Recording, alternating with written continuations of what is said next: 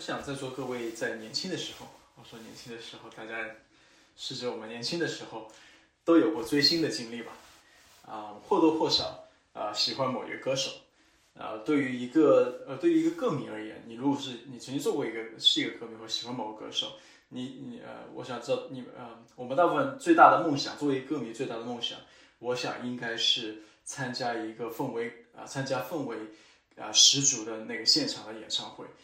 嗯，我从来没有勇气，或者我没有那个财力去购买一张啊我我喜欢的那个歌手的演唱会门票。不过我第一次亲身感受过演唱会氛围的地方，不是在某一个演唱会上，而是在一间教会里面。那是我那是我在神学院研究呃一个灵恩运动的课题的时候，我当时参与了几个呃几次某呃某教会在周六晚间的聚集，嗯。我还记得我我的印象非常的深刻啊！我去到那教会的时候呢，那热情的招待需要用手电筒指引我到漆黑一片的会场内入座。我从来没有见过那么大、那么高清的 LED 屏幕，呃，记得那个时候还是两千零几年的时候，呃，然后呢，那么高清的 LED 屏幕啊，播放制作精良的动态的歌词，啊，灯光会来回变动，舞台效果应接不暇。而且在会场里面，气化后的干冰让整个场地云雾缭绕。啊，随后聚光灯会打在舞台上的歌手，然后邀请会众一起来敬拜神。说敬拜神打个引号，而意思他的意思指就是一起来唱歌。那环绕四周的音响带来震撼的音响效果，但是呢，我是听不到我身边人的声音的。我听到的是巨大的啊震耳欲聋的音响声音，我也看不到我身边的人。如果我环顾四周，我看到的都是大概呃在呃漆黑当中人的呃轮廓，而在聚会过程当中，唯一一次调亮灯光是在奉献的环节，也就是不然你不不调亮灯光，连钱包都找不到。让我另让我们呃让我们也看一看另外一间一间教会的聚会方式，在另外一间教会里没有大型的音响，更没有舞台灯光，我们也可能也没有看到专业的演唱团队，甚至有时候因为教会的司司琴人手不够。啊，没有伴奏会重要一起清唱一些诗歌，即便有司琴，你也会发现有的时候司琴可能会在某一段它停下来伴奏，然后突出会众的歌声。教会的座椅呢，它会摆放成散啊散指型，就是一个半圆半弧形，这样在唱诗的时候，其实我们的我那我们的余光啊，大家的余光是可以看到周围弟兄姐妹的表情，他或者喜乐，或者忧愁，或者陶醉，或者哀伤。我也可以清楚听见在会中里面彼此的声音，我会我很享受这样共同唱诗的声音。诗歌里面的歌词也传达出神信使的话。当集体将神的话颂唱出来的时候，神的话就在我们啊就在这样一个会众当中彼此的对说和彼此的教导形成一种回响。对于第一个，刚才我谈到第一个聚会的场景，虽然他们有精精心制作的音乐节目，然而呢。其实会众参与唱诗的参与度是很低的，因为你也看不到大家在唱，你也听不到其他人在唱，它更像是欣赏一场演唱会。而在第二个教会当中，即便没有专业的音乐设备和呃这个没有专业的这个音乐，呃这个也没有专业的歌手，也没有专业的设备，但是我们看到会众在唱诗当中充满活力。显然，这其中的差别不是因为这两间教会它的音乐风格和设备的差异。关键的差异应该在于他们如何看待教会，以及如何看待聚会里面的共同敬拜。我想大家也很明显、很明显能够感受到，我说的第二个教会其实是我们教会的状况。而我在上一次的短讲当中，我们从多个元素，比如我们上次谈到了有读经、讲道，还有圣礼等等多个元素，看到在主日崇拜当中集体参与的敬拜内容，也就是这些内容它都是有集体性，都有公共性。如果你稍微留心的话呢，你也会发现，其实，在主日崇拜当中，还有一个集体性很明显的元素，是在我们上个礼拜是没有谈到的，就是会众的唱诗，就是我们唱诗歌的环节。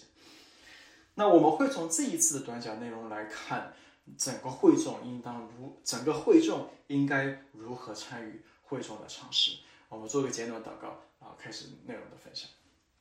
我们求你记呃使用这一次的。短讲的内容，也使用这一本书最后的一章的内容来帮助我们来看到，呃，会众唱诗在教会里面的公共性，也让我们可以在透过这一次了解之后，我们在会众的唱诗当中，我们会唱得更大声，我们会唱得更投入，我们也会呃不是只是顾自己情感的唱，也会顾及到我们周围的身边的人唱，让我们这样的唱诗更加的能够啊荣耀你，求你帮助我们，这样祷告是奉主的名祈求。那在这边短讲，我会从两个方面来跟大家分享，呃，整个教会如何参与会众唱诗。我会给呃两个理由来谈到会众唱诗的呃集体性、公共性，或者如何一起参与到唱诗当中。第一个是唱诗是一个爱的行动，呃，第二是唱诗是彼此教导的方式。首先我们来看，呃，想分享的是唱诗是一个爱的行动，嗯。我们都会同意，我们是生活在一个被罪恶渗透的世界当中，我们自己也没有啊对这个世这个世界的罪恶或者对我们自己的罪恶免疫。我们每周都会去教会崇拜，去参加聚会，但是并非我们每一次参加聚会或者参加进入到教会当中的崇拜里面都带着充足的热情和信心，而事实上，我们往往都是带着在。这个罪恶的世界当中，在上个上一周，从周一到周六，我们在这个世界里面的啊摸滚爬打，留下的很多的伤痕，或者是罪恶的羞耻，以及对生活的忧愁和焦虑，来到主日主日崇拜当中。有的时候，在这种的这种的呃各种情绪的堆积里面，或者是你在过去一周里面这种种种的伤痕里面，你来到教会有时候，你可能都不想尝试。因为呃，当时都不是因为你啊啊真的不想唱，而是因为诗歌的内容可能跟你的情绪并不匹配，就你也好像无论无法在一个软弱或者是在一个下沉的一个属灵状况当中，好像唱出你真高声的情绪高昂的唱出你你真伟大这种诗歌。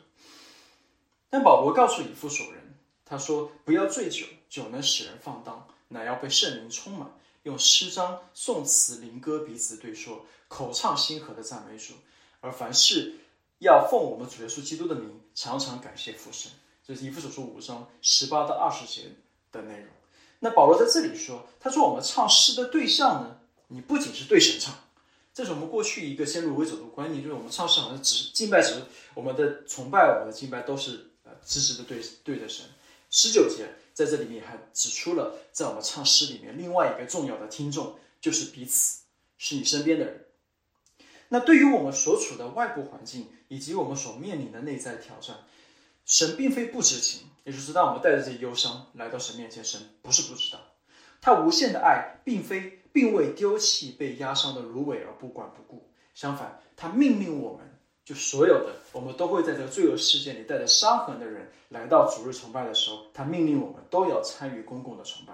参与崇拜中的唱诗，不仅是对着他，也要对着你身边的彼此来唱。而共同唱诗，就是在我们可能都不想要唱诗的时候，来操练如何用谦卑的方式，不单顾自己，也顾别人的表现和时候。在共同崇拜当中，你有可能不想唱诗，但是命令我们要用诗歌颂词彼此对说。你身边的弟兄姐妹就需要你在这个时候唱出来。你所大声唱出来的神的话，可能恰恰是你身边那些。不想要唱，但是他身边，你身边那些人，他恰恰需要听到的诗歌。这也是为什么我们不会在我们的聚会的时候把我们的会场的灯光调到昏暗，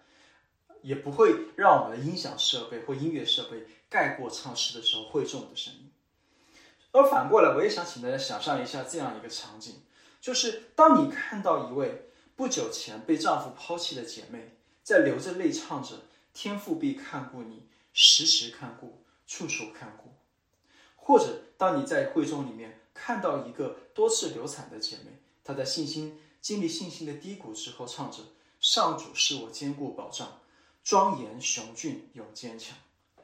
亦或是你看到一位与罪恶征战的弟兄，在经历神赦罪之恩之后，他在唱着“救主何尽流宝血”，提醒到你跟他一样，是用宝血从罪恶中拯救出来的子民。你不禁大声的想要加入在其中，颂赞神和歌颂神。当你看到这一些共同敬拜当中的真实画面，那你的信心就在共同唱诗中得到喂养和坚固。同理，当你唱到某首诗歌，想到这正是另外一个肢体所需要的安慰，带着祷告的心为对方而歌颂，为对方而唱，那么你的服饰就鼓励了其他的会众，和你安慰到了其他会众，也让其他会众的信心在你的诗歌当中得到了刚强。因此，唱诗是每位教会成员服侍教会整体的一种方式。这就意味着，当你加入教会的时候，其实你就加入了一个整体唱诗班。你通过在唱诗当中开口，你就是在用爱心来服侍这个身体上需要被鼓励和安慰的肢体。我们用疲惫的心，渴望听到福音的环绕声，环绕声时刻在我们的周围回响。我们听见教会成员的声音，并因此明白我们其实并不孤单。所以，神命令我们要参与到会众的唱诗，并且这样的唱诗，它本身就是一个爱的行动，是为你身，不仅是为献给神，也为你身边的人而唱。另外，第二点，我们也看到会众唱诗是彼此教导的方式。那我们前面刚才讲到了一点，唱诗是让神话语在我们中间彼此回荡的方式。那我们更多的来思考这一点。保罗在哥罗西书里面也教导我们说，要用诗章、颂词、灵歌来互相劝诫、彼此教导。既然我们一起唱诗的时候就是在教导，那自然我们要谨慎，我们需要谨慎对待的就是这个教导的内容。这意味着我们要确保诗歌的内容是在准确的传递神的话，以及在凸显福音的以凸显福音的内容，而不是今天我们选择，呃，不是。好像今天的一些流行音乐所鼓吹的个人情感，因为我们知道今天在一些基督教，呃，在教会当中也有很多那种鼓，呃，是以个人情感为中心的，呃，但是全啊偏离福音或者偏离圣经教导的一些一些歌被在教会里面拿来唱。那当谈到教导的时候，当我们说诗歌它是一个公开的以及会众彼此的教导，它是一个教导，那么我们就要想到在教会里面谁谁首要负责。教会的教导责任，谁是负责这教导责任的？那显然大家都会同意，是被会众识别和选立出来的牧师和长老们，是长老们负责教会的教导教导工作，他们对此负有责任。那么我知道，在很多的呃传统教会当中，或者在很多传统当中，当一些教会在说主日的崇拜，呃，来呃这个呃就是预备主日的崇拜的时候。呃，很多的传统是过去我也知道，我也经历过的是，就是选择主日诗歌的工作是交由一个敬拜团队来负责的，所以那个会叫做敬拜的主领或者敬拜的团队来负责。那牧师是负责讲台讲道的，不负责音乐或者不负责啊呃这个诗歌。那敬拜主领来负责音乐，这样的方式来完全的进行一个专业化的分工。但是如果我们认同唱诗是教导的形式，那么被神呼召的长老就有责任担担负这项教导的工作和担这个教导的责任，但这并不是意味着长老要细无事无巨细的要控制所有的细节，或者每一周都要由牧师来挑选诗歌。显然，在我们教会也不是这样，不是不是因为他是有教导，所以牧师每个礼拜把这个选诗歌的活揽过来。那在我们教会里面，我们如何让？然后体现或者看到是由牧师或长老们在在啊在负责在诗歌这方面的教导责任呢？那我想让大家了解，在我们教会牧师是如何担负诗歌的教导责任的。也有可能或许呃成员们或者弟兄姐妹们，你过去从来没有考虑过这个领域，或者没有留意到这个这个方面。那我们已经在我们教会当中，我们已经有了主日崇拜流程的框架，而那个框架的内容。尤其是诗歌是如何被填充进去的，每个礼拜都被填进去的呢？那有人会问，难道不是由每周带领带领领会的弟兄来选择的吗？那回答是是，它也不是。首先你会留意到，我们教会并未使用一个已经出版的诗本诗歌本集合。比如说，我们知道有很多诗歌本集合，比如说过去啊，在在教会里面有什么红本的、蓝本的，或者是这个黑本。各种各样的诗歌本，那也有海外翻译过来的诗歌本，但我们没有，我们我发现我们教会没有这样的诗歌本集合，而是我们有一个我们我们教会自己是经过牧师从不同的诗歌本里面挑选出来，符合圣经，也同时符合我们信仰告白的一个我们自己独立的诗歌库，也是过去我们在职堂之前也也一直积累下来的一个诗歌库，并且这是由牧师和长老们为了教导纯正教义的缘故来把关来增加或删除的这个诗歌库。虽然领会是在。做初选诗歌，每个礼拜做初选诗歌的工作。但是领会的选择，它首先就是在长老或牧师圈定的这个诗歌库里的范围来选择进行选择。所以这也体现到牧者对教会牧养的保护，也体现到牧牧者长老们对教导施工的负责。那其次，领会选择诗歌的内容和主题呢，它是要围绕当周牧师讲到内容的主题所展开。所以领会和敬拜执事。以及相关的童工，他会首先，他怎么，他他如何开始选诗歌呢？首先要收到牧师或讲到主题讲到的主题，包括讲到的经文，经文所呈现的神的属性、人的回应等等，这些当那个礼拜讲到的经文的主题，然后领会再根据这个牧师所选择出来所框定的这个主题，在初选诗歌的时候，他要确保他诗歌的内容和主题要跟当天牧师正道，也就是经文要凸显的主题要一致。所以，虽然是领会在初选诗歌，但是他诗歌他选的诗歌的主题是首先被牧师所确定的，被讲到的经文所所框定的。那最后呢，领会所选择的诗歌会经过敬拜指示和牧师的共同参与，最后来确认那个诗歌以及其他的流程的内容。最后的确定也是会被牧师和敬拜指示共同来确定。那有人会说，真的好麻烦。领会选，有些甚至有可能，如果你做过领会的话，可能甚至有个这样感受，就是你我选了诗歌，后来又被牧师给否了，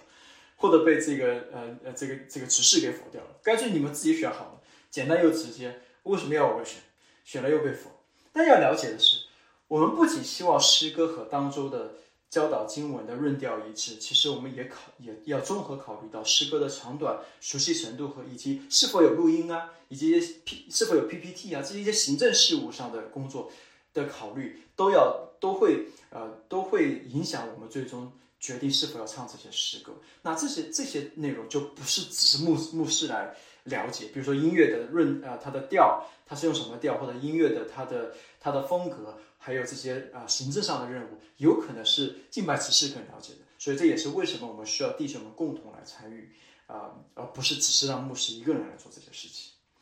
而这些看似繁琐的程序，实际上我们都是希望尽可能的保证逐日的诗歌能更好的促进会众的共同尝试，以及在我们唱诗的期间，让神的话可以在我们中间彼此对说和教导。因此。对于会众要避免的就是有口无心的歌唱，你可以，你要提前熟悉诗歌，在唱诗的时候应该仔细的思想其中的歌词内容，以及你也可以在你的家庭敬拜和个人灵修当中时常的颂唱这些我们教会的诗歌。另外呢，当我们说到神话语的教导，圣经总是在教导我们要听神的话。呃，也李曼李曼牧师呢，他对此说，他说我认为教会中的歌唱听的分量。跟唱的分量应当是一样的，所以保罗命令我们要用诗章、颂词、灵歌彼此对说，口唱心和的赞美主。如果我要在唱歌的时候对其他人说，那么我也要有一个打开的耳朵，我要听其他人说。实际上，有的时候，呃，李曼牧师他说，他说他有个，他是一个很好的建议，一个很好智慧的呃一个一个做法，就是他说我在实际上有时候在唱歌的时候，我会停下来。我只是会听，我只想听，为了我身边的这些声音来感谢神，呃，就留下来这一段的内容。我想听身边人唱给我听，那我能听到神的话。我觉得这是很好的建议，也是很好、很有、很有智慧的一种方式。那么最后总结一下，弟兄姐妹，你知道吗？我最近在，其实我最近在使用，我最近在用成员们在教会信心教你们在教会里面的信心来鼓励我。在美国教会这边的弟兄姐妹们，我告诉他们，啊，我真的，我告诉他们，我在参加他们主日崇拜、参加他们的唱诗的时候，我很享受跟他们一起大声的、自由的唱诗。而在我大声的与他们一同共同敬拜的时候，我同时也想到，在我们教会，呃，唱诗的时候，有时候我们那么不那么自由的唱诗，这是其中一个原因。有的时候我很害怕。以前在实体聚会的时候，我害我们会有的有的时候我们会害怕有人聚会的时候会迟到，因为当他迟到的时候，他打开门，诗歌的声音会从传到外面的走廊里面，有可能会暴露教会。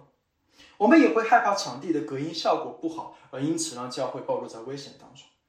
所以，当我当我把这样一些不自由的唱诗的处境，我们处我们实际的唱诗处境，跟在这边的弟兄姐妹分享的时候，其实他们也备受鼓励。我也没有想到他们很被鼓励，呃，他们也因此而更加珍惜他们能能够自由唱诗的机会。我们发现他们也他们也唱得更加大声，更加投入。他们也邀请我们，我跟他们一起这样共同的敬拜，共同的唱诗。而我们虽然我们教会在中国教会、家庭教会，我们唱诗可能不那么自由，但是每一次集体颂赞的时候，我们要想到的是，未来有一天在宝座前，在那天上的宝座前，不会有任何的力量或者任何的威权能够在控制我们在那宝座前的唱诗。所以在那个。最终的那一天，我们都要一起在那个宝座前向他献上我们最极大的赞美，共同的敬拜。这也是在提醒我们，在现有神还给我们的自由的空间和现有的我们有的自由的有限的资源资源当中，我们应当认真的对待在逐日崇拜当中的集体尝试。这是神要给我们的提醒。让我们一起来祷告。就说我们可能啊，过去。嗯，轻忽了唱诗，因为或者说我们过去把唱诗当成了我们一种啊自私或者为着我们啊个人益处来看待如何在教会里的唱诗。但是说你帮助我们，让我们看到唱诗是一个公共性的，唱诗是一个集体的崇拜行为，并且这种崇集体崇拜行为不仅是我们能敬拜你，也是让啊这样的唱诗的方式能够彼此的鼓励、彼此的造就和彼此的。对我们身边的爱，让我们可以彼此对说，彼此的教导。求你用这样的方式教导我们，也让我们下次，当我们有这样认识的时候，让我们下次在唱诗的时候，可以唱得更加大声，更加投入，也更加的用带着服饰和爱的方式去来唱诗。我们将祷告呢，是奉耶稣名祈求啊。